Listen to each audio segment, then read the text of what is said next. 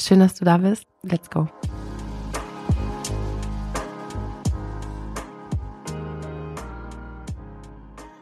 Ja, herzlich willkommen, Alex. Ich freue mich sehr, dass du da bist. Dankeschön. Ähm, ja, ich hatte dich ja schon im Newsletter und deswegen freue ich mich umso mehr, dass du heute ähm, auch bei meinem Podcast dabei bist. Und ähm, eine Sache, die mir aufgefallen ist, die mir in Erinnerung geblieben ist, ähm, war das Zitat ähm, von dir, dass du gesagt hast, hm, deine Superpower ist in jedem Fall, dass du auch im Konflikt empathisch bleiben kannst für den anderen, mit dem anderen. Ja. Habe ich das richtig verstanden? Das fand ich so, so besonders, weil ich das so auch noch nie von jemandem gehört habe. Kannst du mir davon ein Beispiel nennen, wie du das machst? Und was du vielleicht auch damit meintest, das würde mich super interessieren. Ja, ich habe ähm, ich habe das ja auch so gesagt und geschrieben, deswegen es kommt auf jeden Fall von mir und ich kann das auch nach wie vor unterschreiben, aber als ich das Zitat im Nachgang nochmal isoliert aus dem Gesamtkontext gesehen habe, dachte ich mir auch so, uh, da habe ich mich mit dieser Superpower auch ein bisschen weit aus dem Fenster gelehnt, weil ich weiß nicht, ob das wirklich die Menschen, die mit mir, die mir sehr nahestehen und die mit mir schon in wirklich auch sehr reibungsvollen Situationen waren, ob die das in dem Moment gespürt haben. Ich glaube es nämlich, um ehrlich zu sein, nicht. Mhm. Das heißt, diese Superpower, die ich da versucht habe zu beschreiben, ähm, tatsächlich fühle ich die sehr dolle in mir, mhm. bin aber noch nicht äh, reif genug im Konflikt zum Beispiel der anderen Person, das die ganze Zeit auch zeigen zu können. Also ich, das wäre gelogen, wenn ich jetzt sagen würde, ja, meine ähm, GesprächspartnerInnen merken auf jeden Fall, wie empathisch ich bin, selbst wenn wir irgendwie total hart am Streiten sind. Mhm. Aber was ich definitiv habe, ist, dass ich auch während ich in einem Konflikt bin, und es muss ja nicht immer eine Auseinandersetzung one-on-one -on -one sein, sondern da können ja auch zwischendurch immer noch Momente des Abstandes sein, wo man immer noch darüber nachdenkt, okay, mhm. in was für einem Konflikt befinden wir uns hier überhaupt? Da habe ich das wirklich ganz tief in mir drin, immer dieses Gefühl, dass die Menschen, mit denen ich solche Konflikte habe, die liegen mir natürlich auch am Herzen. Sonst würde ich das überhaupt nicht austragen wollen mhm. oder würde da keine Energie dran äh, verschwenden. Und ich spüre dann wirklich, dass sich das lohnt. Mhm. Ich bin auch so aufgewachsen, ähm, dass ich gemerkt habe, dass wenn Sachen, Themen ausgetragen werden und man irgendwie entweder auf einen gemeinsamen Nenner findet oder akzeptiert es einfach unterschiedliche Meinungen gibt oder mhm. eben diesen Pluralismus der ähm, Perspektiven, dass das immer förderlich war für die Beziehung. Mhm. Deswegen habe ich da schon immer auch so eine Dankbarkeit dafür, dass mein Gegenüber mir da gerade ermöglicht, in dieser Streitkultur, die wir miteinander haben, auch zu wachsen.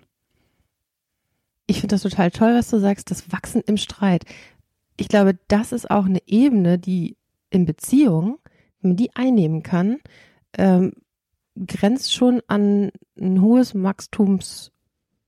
Wachstumsniveau, würde ich jetzt mal fast sagen.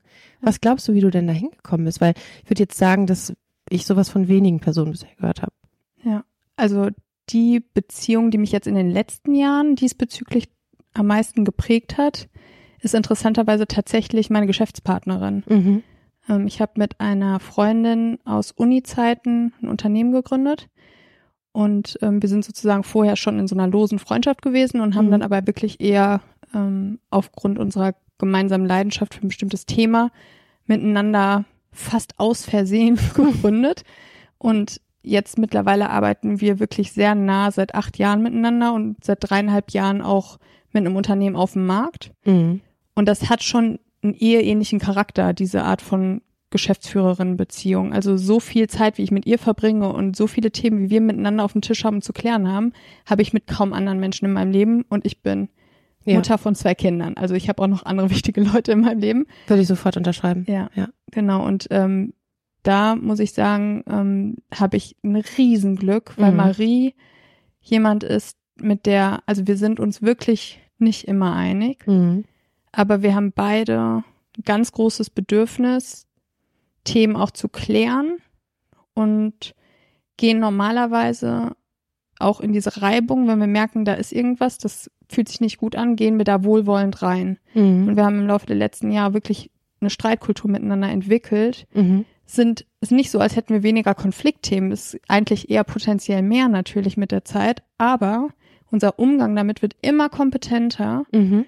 Und das ist so eine richtig krass schöne Erfahrung, zu merken, wie wir miteinander und aneinander wachsen, individuell und als Team. Bevor wir da mehr reingehen, das würde mich super interessieren, vielleicht auch an einem Beispiel oder vielleicht an Punkten, in denen du gemerkt hast, oh, jetzt verändert sich was in unserer Beziehung. Magst du noch mal ganz kurz dein Unternehmen vorstellen? Ähm, ja, es gab im Newsletter einen kleinen Anteaser. Teaslover, bitte erklär noch mal, was macht ihr? Warum macht ihr, was ihr macht? Wie seid ihr zu dieser Idee gekommen? Mhm. Ja, gerne. Marie und ich, ähm, unser, wir haben ein Unternehmen gegründet, das heißt Teeth Lovers. Im Grunde genommen sind wir das auch. Also Name ist Programm. Wir sind die, die die Zähne lieben. Und wir haben miteinander ein Produkt entwickelt, eigentlich erst für den Eigenbedarf, was dann aber sich eigentlich im Grunde genommen selbst einen Markt geschaffen hat. Und ähm, deswegen haben wir es am Ende auch wirklich offiziell auf den Markt gebracht. Mhm. Und zwar ein Zahnpulver, was die herkömmliche Zahnpasta ersetzt. Und im Grunde genommen nichts kleineres ist als eine Revolution im Mund. Revolution, weil es das Produkt so, wie es jetzt in der Form angeboten wird, nicht gab, also in Form von Pulver. Warum Revolution? Was wir im Grunde genommen gemacht haben, ist, dass wir aus der herkömmlichen Zahnpasta-Rezeptur die 80 Prozent Zusatzstoffe geworfen haben, die alle nur in der Paste sind, um eben diese Konsistenz herzustellen. Also 80 Prozent Zusatzstoffe aus der Rezeptur geworfen bedeutet, dass man aus den 20 Prozent Wirkstoffen 100 gemacht hat. Mhm. Das ist sozusagen unser kleiner Geheimtrick. Danke fürs Teilen. Und ähm, in unserem Fall ist das ein 100 Prozent natürliches Mhm. Zahnpflegemittel, ein Biozahnpulver, was eben effektiver die Zähne reinigt und dabei aber ein komplett neues Zahnputzerlebnis auch fördert, weil wir auf die natürlichen und körpereigenen Kräfte setzen Mhm. und da eben einfach nur die richtigen Stoffe mit beimengen, Mhm. damit der Zahnputzvorgang wirklich effektiv ist. Spannend. Ist einer von euch Zahnmediziner, Zahnarzt? Wie kamt ihr dazu? Wir haben unabhängig voneinander beide eigene Zahnpflegemittel damals entwickelt, obwohl wir beide nicht Zahnmedizinerinnen sind. Mhm. Wir haben beide Ökolandbau studiert tatsächlich. Ja. Und ähm, waren aber unzufrieden mit den Produkten, die auf dem Markt waren. Marie, Mhm. weil sie wirklich ähm, überall Plastik nach Möglichkeiten einsparen wollte. Und bei mir war es ähm, der, das Bedürfnis, mir wirklich effektiv mit nur noch natürlichen Mitteln die Zähne zu reinigen, weil mir irgendwann klar wurde, dass ich ein super vollwertiges ökologisches Leben gelebt habe, also wirklich den ganzen Tag mit äh, erntefrischen Produkten aus meiner Community Supported Agriculture Kiste so verbracht habe. Aber Schöne morgens, Berliner Bubble. ja, total. Ähm, aber morgens als erstes und abends als letztes Mhm. mir tatsächlich kryptische Inhaltsstoffe mit der Zahnpasta in die Mundschleimhaut gerieben habe. Und als ich dann angefangen habe zu recherchieren, was das alles so war, ist mir halt wirklich schlecht geworden. Weil die Mundschleimhaut ist eigentlich eine der schnellsten Wege in unser, in unser Blutsystem. System, okay. Das heißt, wenn man Medizin bokal verabreicht, kann man die innerhalb von wenigen Minuten, also ein bis zwei Minuten Mhm. in der Blutbahn nachweisen und sind Stoffe teilweise noch in Zahnpasta, die einfach nicht in den Organismus gehören. Interessant. Ja. Ähm, ich möchte auf jeden Fall was mitnehmen und ähm, ja, an alle da draußen, vielleicht äh, auch spannend für euch, ähm, mal Und alle die Zähne haben. genau die Slobbers auszuprobieren. Ähm, ja, ganz uneigennützig finde ich das eine tolle Sache. Ich habe auch dieses Jahr sehr stark mit Mundhygiene angefangen und finde, das ist eine totale Bereicherung mit diesem ähm, äh, Mundstab äh, oder wie sagt man diesem ähm, Meinst du Interdentalbürstchen? Ja, ich oder meine, Zungenreiniger? Zungenreiniger. Ja, der Das Zungenreiniger, ich. das, ist der Gamechanger. Also muss ich wirklich auch sagen, ayurvedischer Zungenreiniger aus Kupfer. Ja, Ja. ja. Zungenreiniger und morgens Öl ziehen. Mhm. Ja. Aber wir können jetzt den ganzen Genau. Podcast hier mit Zahnpflegetipps füllen. Vielleicht. Stopp, wir an der Stelle, aber ihr, ihr hört schon, äh, hier sind zwei Teaslover am Start. Ähm, wenn euch das interessiert, das Produkt, ja, schaut doch einfach mal auf Alex ähm, Webseite vorbei. Wo kann man euch denn kaufen? Vielleicht das noch schnell. Am einfachsten unter www.teethlovers.de. Super. Dann lass uns doch noch mal kurz zu dem Thema gehen, in dem wir eben abgebrochen oder in die Schleife gefahren haben. Ähm, du sagtest Streitkultur und dass sich das bei euch auch über die Jahre hin verändert, verbessert, aufgebaut hat. Ich würde jetzt behaupten, dass Streitkultur das Thema ist, bei dem viele, viele Paare zu mir kommen und sagen, hey, wir können uns nicht streiten. Das ist sowas von eskalierend. Deswegen sitzen wir eigentlich hier, weil wir nicht wissen, wie wir eigentlich gut miteinander reden können. Mhm. Jetzt sagst du mir, das habt ihr geschafft, in den letzten Jahren zu meistern. Bitte erzähl uns mehr davon. Ich glaube, es interessiert ganz, ganz viele da draußen. Wie habt ihr das angegangen? Und klar, da wird wahrscheinlich noch Potenzial sein, aber wo seid ihr heute und wie hat sich das entwickelt? Würde mich sehr interessieren. Ja, das würde mich auch interessieren. Also ich kann da jetzt nur in sehr, sehr reflektierenden Art ein bisschen drüber ähm, berichten, ohne dass ich das vorher wirklich analysiert hätte. Mhm. Aber was ich auf jeden Fall sagen kann, ist, dass Marie und ich uns natürlich über die Jahre immer besser kennengelernt haben, wie das so ist in einer Beziehung. Und ich glaube, dass wir tatsächlich die Stärken ineinander sehr feiern, weil wir uns auch gut ergänzen. Wir haben sehr unterschiedliche ja, Arbeitsweisen, auch Gedankenstrukturen, würde ich sagen, und wissen, wann welche wirklich vorteilhaft für bestimmte Aufgaben oder Herausforderungen sein kann. Und alleine dieses Wissen um die Stärken der anderen und wann die gut einsetzbar sind, hat bei uns ganz viel verändert, weil anfangs äh, in unserer Arbeitsbeziehung war nicht ganz klar, wer benim, übernimmt jetzt welche Aufgaben oder wer fühlt sich jetzt hierfür zuständig. Und ich bin zum Beispiel jemand, ich tendiere dazu, sehr viel an mich zu reißen, so ein bisschen Control-mäßig. Und Marie ist dann eher eine, die dann, gut, wenn ich damit so viel Vehemenz rangeht, zurückzieht, obwohl sie in vielen Bereichen einfach auch die kompetentere gewesen wäre. Mhm. Und über die Zeit dann rauszufinden, okay, durch miteinander darüber reflektieren, was da gerade passiert ist, zu merken, ah, okay, Alex hat jetzt in dem Bereich wieder, ist vorgeschossen, hat ein Thema an sich genommen, einfach weil sie denkt, sie muss das immer machen. Marie hat sich damit eigentlich unwohl gefühlt, konnte es in dem Moment aber nicht so richtig kommunizieren und hat sich dann aber getraut, im Nachgang mit mir darüber zu reden. Und dann konnte ich erstmal verstehen, was ich da überhaupt gemacht habe. Mhm. Also sie hat sich dann in dem, also ich benutze jetzt das als Beispiel, es ging genauso gut andersrum auch, ne? Aber sie hat sich dann im Grunde genommen getraut, das als ein Thema auf den Tisch zu legen, obwohl es schon längst beendet war. Sie damit jetzt auch nicht totale Bauchschmerzen hatte, aber gemerkt hat, irgendwie stimmig hat sich das nicht angefühlt. Es hat sich nicht gut angefühlt. Mhm. Und dass wir dann ein Thema, was gar nicht eskaliert ist, besprochen haben, um herauszufinden, wie könnten wir das sogar potenziell besser machen. Mhm. Das war, glaube ich, einer der Schlüssel der, ähm, Arbeiten, die wir im Laufe der Jahre miteinander gemacht haben, auch in den Situationen, wo etwas noch gar nicht eskaliert ist, schon in das Gefühl reinzugehen und da auch ähm, der anderen Person zuzumuten, mhm. Mit, mit an diesem Thema zu arbeiten. Mhm. Also ich höre so ein bisschen raus, diese Erfahrung, den anderen äh, kennengelernt zu haben und zu wissen, wo sind seine Fähigkeiten, mhm. Kompetenzen und dann die Fähigkeit zu haben, mit Abstand wieder auf Situationen zuzugehen, darüber zu sprechen und drittens vielleicht auch noch mal dieses Gefühl von ähm, ja, wir wachsen hier eigentlich mit einer Sache gemeinsam und es ist irgendwie kein Gegeneinander, sondern ein Miteinander und wir müssen das irgendwie gemeinsam verstehen wollen, was ja. hier passiert. Ja, ich, genau, das glaube ich. Und auch wirklich dieses bestimmte Themen schon ansprechen, bevor sie überhaupt wirklich ein großes Thema also werden. Prävention. Mhm. Eher präventiv arbeiten. Also das hat nicht dazu geführt, dass wir nie wirklich große Konflikte hatten, aber dass wir, wenn wir in großen Konflikten waren, schon so viele kleine Schablonen hatten, mhm. dass wir viel schneller durch die Prozesse gehen konnten.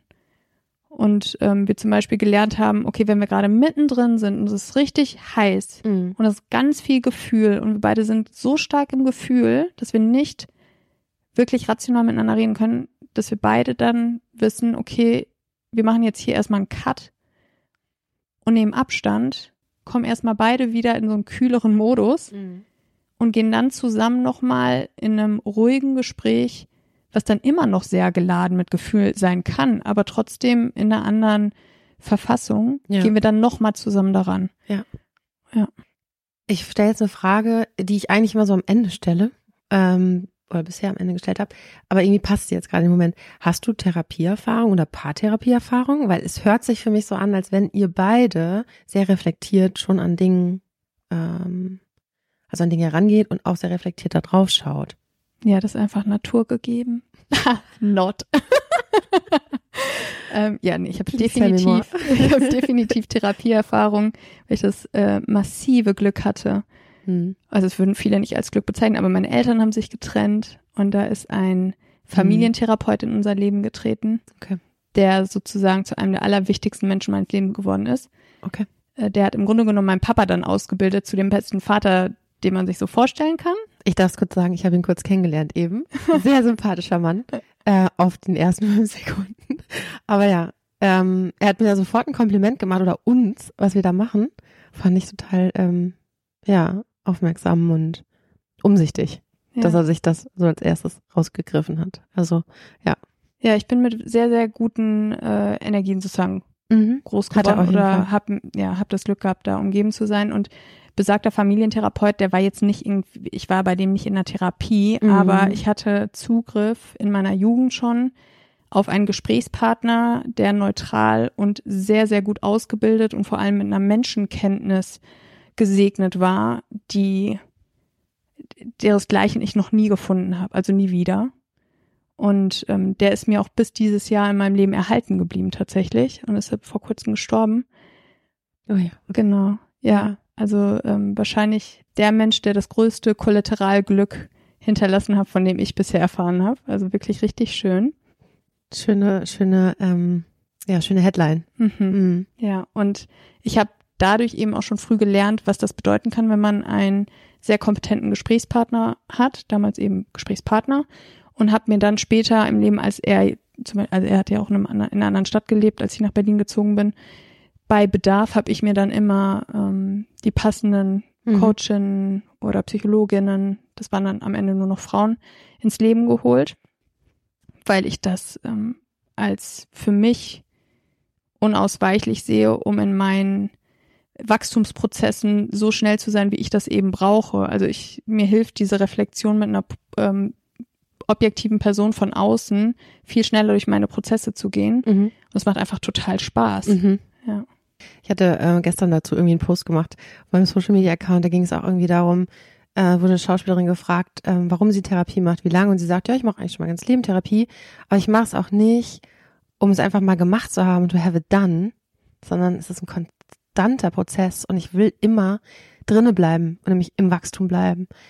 Und vielleicht können wir das auch zum Anlass nehmen, noch mal ein bisschen tiefer reinzugehen, wenn du möchtest in das Thema, ähm, du sagtest schon so ein bisschen, was bei euch in deiner Kindheit passiert ist. Will da gar nicht zu tief reingehen, aber vielleicht nochmal die Frage, wie du gelernt hast, dann vielleicht auch in der Zeit Beziehungen aufzubauen oder wie, was hast du über Beziehungen gelernt? Gab es da irgendwie einen Moment, wo du sagst, der war super prägend, nicht nur die Trennung vielleicht, aber auch alles, was danach kam?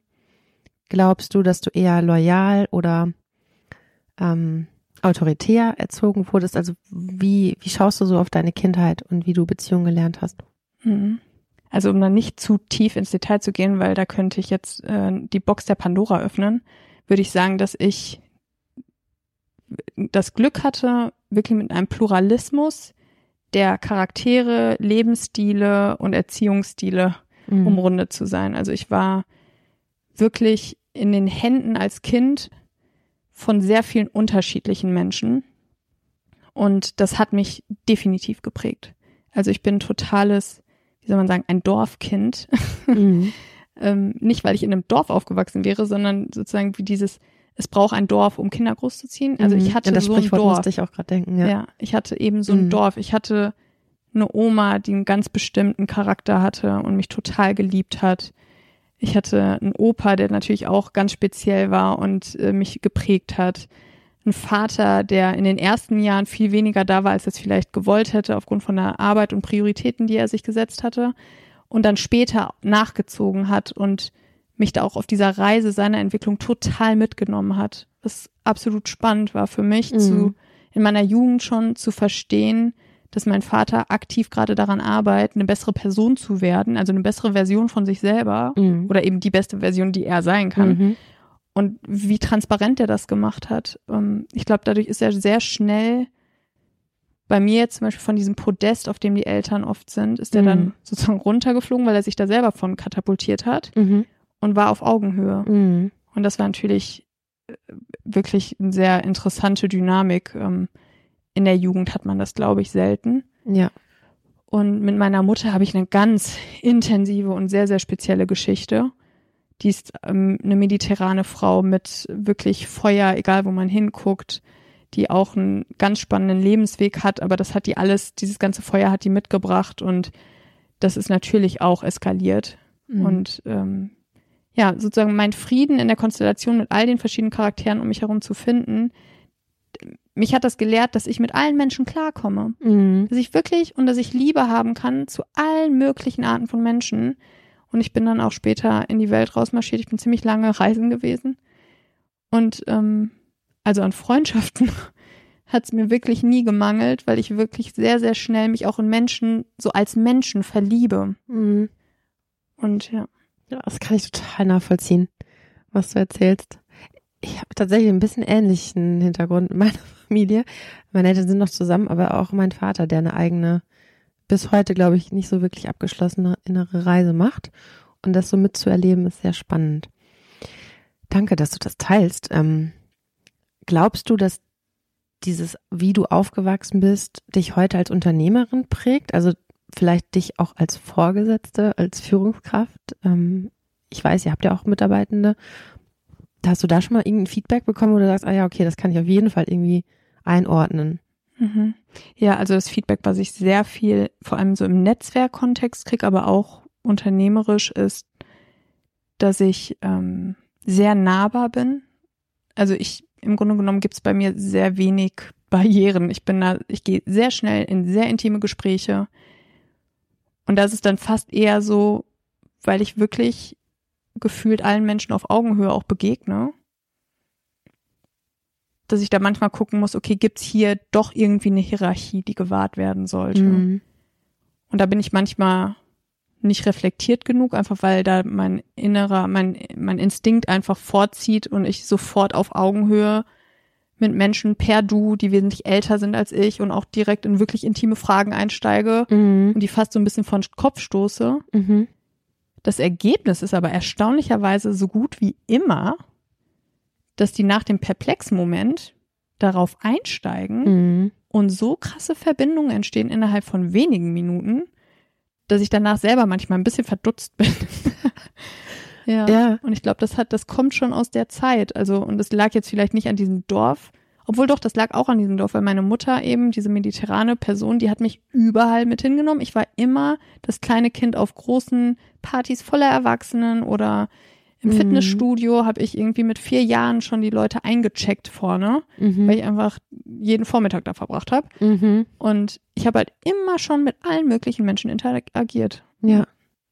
Ich weiß nicht, ob ihr fin also Finanzinvestoren habt, also oder ob ihr ähm, was für ein Businessmodell ihr ähm, genau fahrt. Mm, und dann erzähltest du, du gehst schnell in dieses Du und äh, gerade bei Investoren, ähm, ich sage jetzt mal Investoren und nicht Investorinnen, aber generell den Eindruck, A, weil ich auch viel mit Investoren gesprochen habe dann in den letzten Jahren und auch das Gefühl hatte, mh, mm, da gibt's doch eine Power Imbalance, die man vielleicht erst nicht sieht, auch wenn man sich duzt. Aber hast du das Gefühl, dadurch das, was du alles eben geschenkt bekommen hast in deiner Kindheit an Fähigkeiten, dass dir das geholfen hat, zum Beispiel auch fremdes Kapital einzusammeln? Oder braucht ihr das gar nicht bisher und war das auch gar nicht eure Strategie? Ähm, aber du hast vielleicht schneller Kunden verstanden. Also konntest du diesen Skill, ich würde sagen, dass du schon einen ausgeprägten Relationship-Skill hast, den irgendwie in besonderer Art und Weise einsetzen? Ja, äh, definitiv. Ist auch interessant, dass du genau das Thema ansprichst, weil wir haben Investoren. Mhm. Es sind alles Männer, fünf an der Hand mittlerweile. Alles Business Angels und unser Lead-Investor. Mhm. Also damals, als wir sozusagen das, die erste Finanzierungsrunde geöffnet haben. Ähm, wie wir zu unserem Lead-Investor gekommen sind, ist tatsächlich genau das. Mhm. Dass ich da sofort auf Augenhöhe und emotional habe ich mich da direkt blank gemacht. und äh, es war spannend, weil das Gespräch, ich bin in dieses Gespräch gegangen, ohne zu denken, dass ich gerade pitche tatsächlich. Mhm. Ich bin das Gespräch gegangen, weil ich dachte, ich spreche mit einem Bekannten aus meinem Netzwerkkreis, mhm. der sich, obwohl er sehr, sehr erfahren, sehr gefragt mhm. und sehr beschäftigt ist, mhm. sich wirklich 45 Minuten geblockt hat, einfach um mir aufgrund meiner aktuellen Finanzierungsrunden-Thematik mhm. als Sparingspartner zu dienen. Mhm. Das war sozusagen, ich war das, ich bin mit dem Gefühl da reingegangen, da ist eine Person, die sehr kompetent ist, die mir wirklich jetzt Erfahrungswerte mhm. schenken kann. Ja. Und dann hat er als erstes gefragt, wie es mir denn geht. Mhm. Und dann habe ich sofort ausgesprochen, ich so, also ganz ehrlich, mir ging es noch nie schlechter als Unternehmerin. noch nie schlechter als jetzt an, am Start dieser Finanzierungsrunde, weil ich merke, erstens, ich versuche gerade das ähm, Finanzierung, äh, das nicht nur das Finanzierungssystem, sondern den Markt und den Kapitalmarkt wirklich zu verstehen Mhm. und lerne den jetzt erst durch diese Finanzierungsrunde wirklich intensiv kennen. Und der ist, wirkt auf mich total kaputt Mhm. und überholt. Aber wovon überholt? Und die Alternativen, die gerade da sind, kommen für mich auch nicht eins zu eins in Frage. Zum Beispiel die Gründung in Verantwortungseigentum. Ähm, das ist Mm, ne, ja. mit der Purpose Stiftung und alles Ja. super geniale Konzepte, Mhm. in denen ich mich sehr viel wiedersehe und Mhm. auch unser Unternehmen irgendwie reinpasst. Aber so ganz, so komplett stimmig war das nicht und sich da so richtig drauf zu versteifen, das hat nicht für mich funktioniert. Jedenfalls habe ich ihm da meine gesamte Gefühlslage Mhm. die so zerrissen in alle Richtungen waren, auf den Tisch gepackt. Und dann überhaupt sind nicht gefiltert. nee, Einfach überhaupt nicht gefiltert. Und also wirklich gefühlsmäßig direkt nackig gemacht. Und Mhm. dann ist er mit mir da in diese Themen reingegangen und hat auch bestätigt, was seine Erfahrungen da sind und warum was davon wirklich auch für ihn nicht funktioniert hat. Und dann haben wir zusammen gebrainstormt, was wir für Ideen haben, wie man es besser machen könnte und wie viele Fragezeichen da bei uns beiden auch sind, ne? Und sogar bei jemandem wie ihm, der eben super viele Jahre an Erfahrung schon hatte. Ja. Und am Ende des Gesprächs meinte er dann, ja, er wird, äh, er wird die Runde mitgehen. Und dann so, was? also, Ja. das war, also ich meine, man kann ihm auch, äh, der, der hat Ja. das jetzt nicht einfach so, der hatte vorher Einblick in die Zahlen und er hatte vor allem auch das Produkt getestet. Mhm. Ne? Also er war selber sozusagen schon überzeugt von dem Produkt, der fand äh, den Business Case äh, Spannend. interessant. Mhm. Aber grundsätzlich glaube ich, dass die Entscheidung, da jetzt einzusteigen, die hat viel mehr damit zu tun gehabt, dass wir Miteinander auch irgendwie miteinander so gut auf Augen. geklickt habt, ja, ja. genau. Kann ich total bestätigen. Wir haben ja ein Produkt entwickelt mit Dearest, also mein Unternehmen, ähm, was sich mit Paartherapie beschäftigt.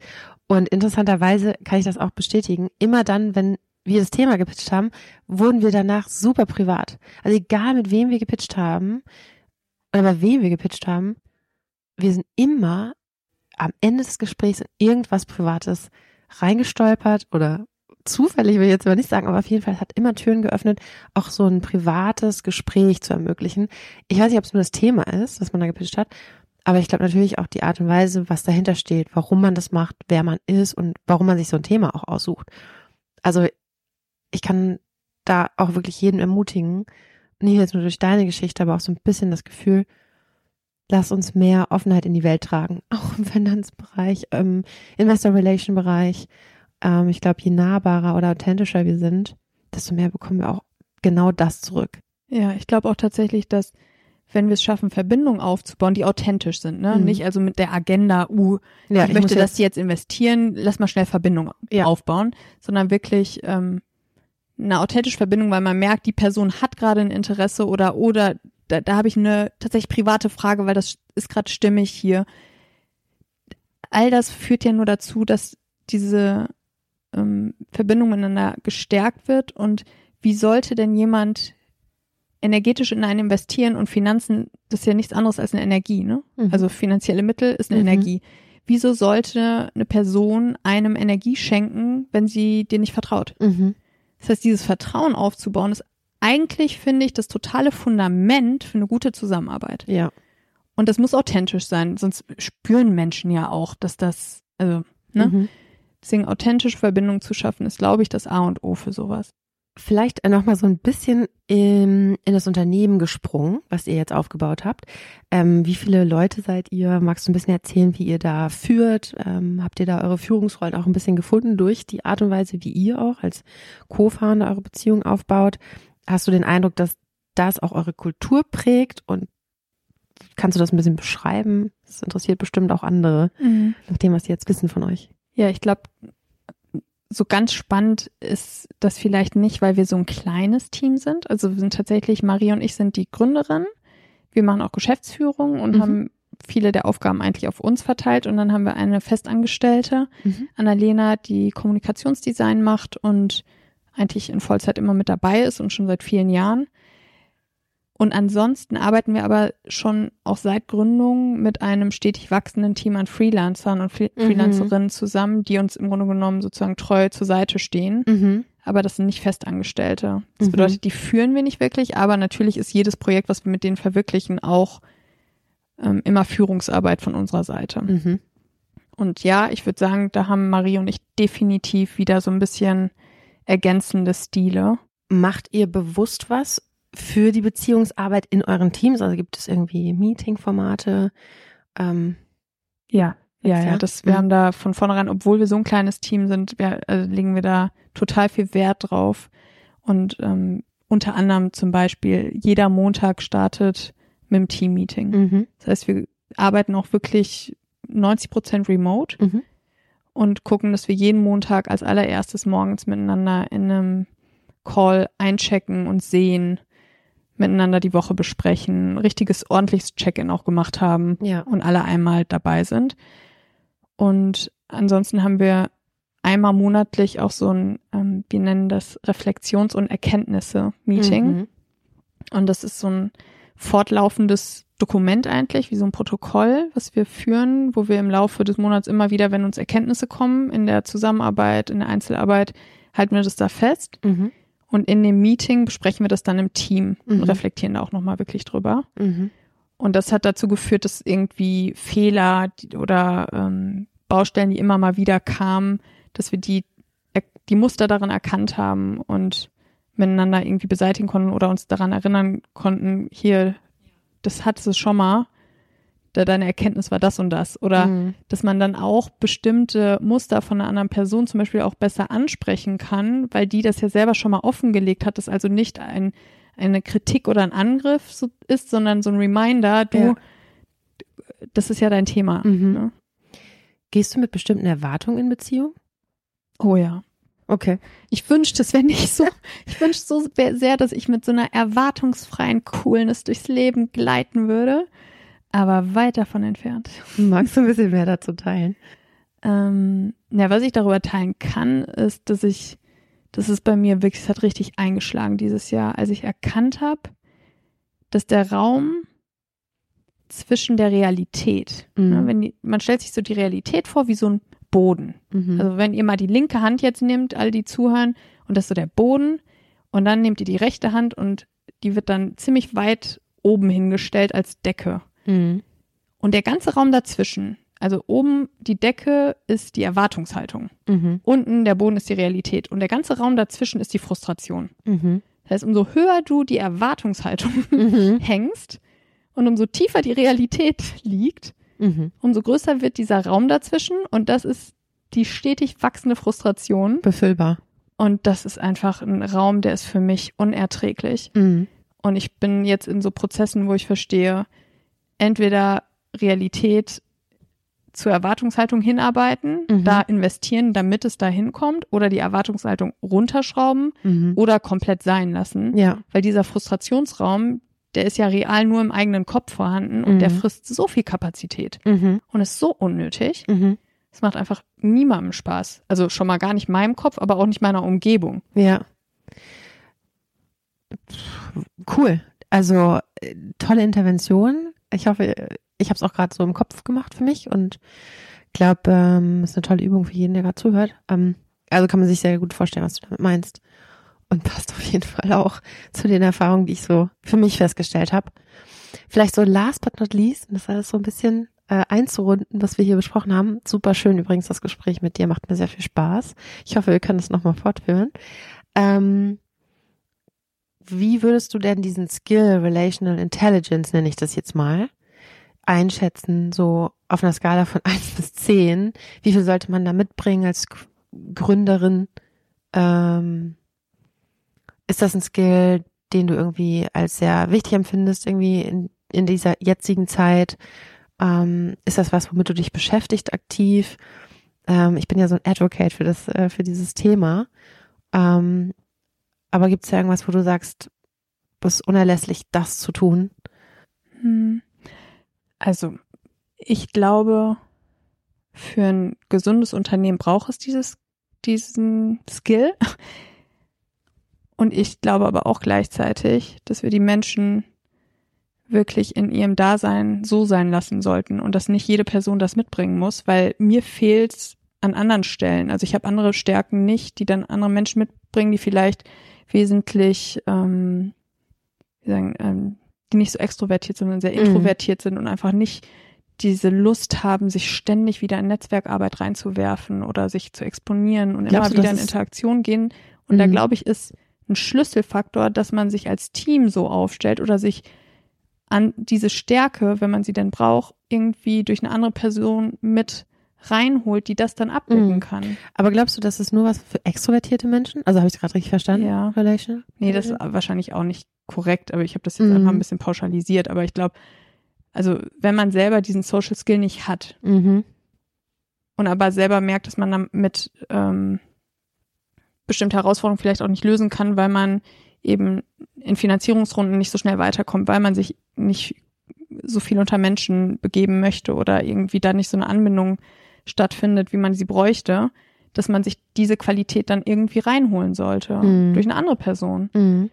Und das finde ich, äh, zeugt auch von sehr hoher sozialer Intelligenz, sich selber zu kennen und zu wissen, da, das ist einfach nicht meine Stärke, sondern da verschwende ich ultimativ viel Energie und ich hole mir das durch eine andere Person mit rein. Und genau, Mhm. Bei mir ist es so, mir fällt das total leicht und mich nährt das sogar. Mhm. Also wenn ich mich mit den richtigen Menschen umgebe, und das versuche ich eigentlich permanent zu machen, dann komme ich da aus so auch großen Treffen und Veranstaltungen mit so einem vollen Tank raus Mhm. und bin so glücklich. Mhm.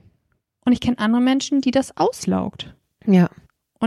Ich, vers- also Kenn ich ich glaube nicht, dass die da an ihrer Persönlichkeit groß irgendwie arbeiten sollten, sondern wirklich ihre Stärken eher zelebrieren sollten und dann punktuell das vielleicht weiterentwickeln. Aber Mhm. Das Ja. würde ja aber auch implizieren, wir würden sagen, also ich verstehe, was du meinst, ich, ich fühle das auch so, würde das aber implizieren, dass Menschen, die vielleicht eher introvertiert sind, äh, diesen Skill nicht bräuchten, weil sie dann eher weniger Beziehungen eingehen. Also auch introvertierte Menschen sind ja in Beziehungen. hm, Wie können wir die unterstützen? Also jeder, der zuhört und einen Vorschlag hat, äh, nochmal introvertierte äh, Unternehmerpersönlichkeit oder Expertinnen einladen zu wollen, sehr, sehr gerne. Würde ich mich echt gerne nochmal mit, ähm, auch mit dieser Hypothese auseinandersetzen wollen.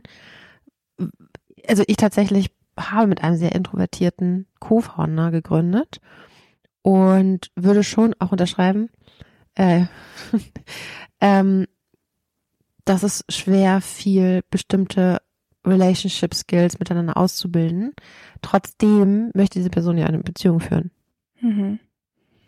Ähm, also ich kann das auch so sagen, weil Marie das selber sagt, dass sie von uns beiden die introvertiertere Person ist und ich eher die extrovertiertere, weil ich auch, was ich da gerade beschrieben habe, ne, also Mhm. dieses, dass ich gerne rausgehe und so. Marie macht das auch gern und die ist da super fähig, ne? Mhm. Also sie macht das richtig, richtig gut. Aber es kostet sie einfach mehr Energie. Mhm, mhm. Das lädt ihre Batterien nicht wirklich, also bestimmte Batterien wahrscheinlich schon, aber so grundsätzlich ist das in der Bilanz eher anstrengend und bei Mhm. mir ist es eher sehr nährend und pusht mich immer weiter. Also ich bin nach einer Woche Messe bin ich gehypt, als hätte mir jemand Drogen gegeben Ja. und ich habe noch nie Drogen genommen, aber so müsste sich das anfühlen. Ähm, und bei uns funktioniert das aber richtig, richtig gut, weil das ist so ein bisschen wie so ein Innenministerium und ein Außenministerium, was wir aufgebaut haben. Mhm. Und ich weiß um ihre Qualitäten, dadurch, dass sie mehr von dieser, ähm, auch, auch einer Ruhe Mhm. mitbringt und mehr von der Struktur, Mhm. das ist so unerlässlich für unsere Zusammenarbeit und die sieht Sachen ganz oft, über die ich schon längst drüber gerannt bin und ich bin schon zehn Meter weiter, aber habe da irgendwie ein ganz Ja. wichtiges Detail verpasst. Und Ist das vielleicht auch eine Fähigkeit von Relational Intelligence? Also eine Ruhe auszustrahlen bestimmt, in bestimmten ja, ja, Beziehungsthemen, Situationen? definitiv. Oder? Und auch Also- dieses Reflektiertsein. Ja. Also ich habe das sehr viel mit Menschen, die eine etwas introvertiertere Natur haben, dass ich das Gefühl habe, wenn die mit mir dann ins Gespräch gehen, da bringen die manchmal Gedanken mit ein. Mhm. Also so eine starke Reflexion über Themen, die ich komplett also verpasst habe, Mhm. weil ich schon eben, wie gesagt, irgendwie weitergerannt bin. Ne? Ja. Und das ist eine ganz starke Qualität, aber die können die natürlich auch nur leben, wenn sie es schaffen, das zu kommunizieren. Ja. Und das ist dann die Herausforderung, okay, lohnt es sich für die, Menschen, die reflektierter sind, zu kommunizieren, was die alles an Einsichten hatten? Und ist das Gegenüber auch bereit, da wirklich zuzuhören, wirklich mit offenen Ohren und Herzen zu sitzen Mhm. und sich dem anzunehmen? Und das, da brauchst halt dann auf beiden Seiten eine bestimmte Art von sozialer Kompetenz und emotionaler Intelligenz. Mhm. Aber das würde ich jetzt nicht einer Form von Persönlichkeit zuschreiben, sondern grundsätzlich für Interaktionen ne, Mhm. wichtig sind. Was für ein schönes Ende. ähm, du hast es so schön auf den Punkt gebracht. Vielen, vielen Dank, dass du da warst, Alex. War so schön mit dir. Ähm, jetzt lass uns noch unseren ja, veganen Cupcake aufessen. Ich freue mich so. Das war richtig, richtig schön. Ja, sehr Dankeschön. schön. Vielen Dank und ähm, ja, ich wünsche euch ganz viel Erfolg weiterhin und werde das auf jeden Fall weiterverfolgen, was ihr macht. Vielen Dank dir. Tschüss, ciao.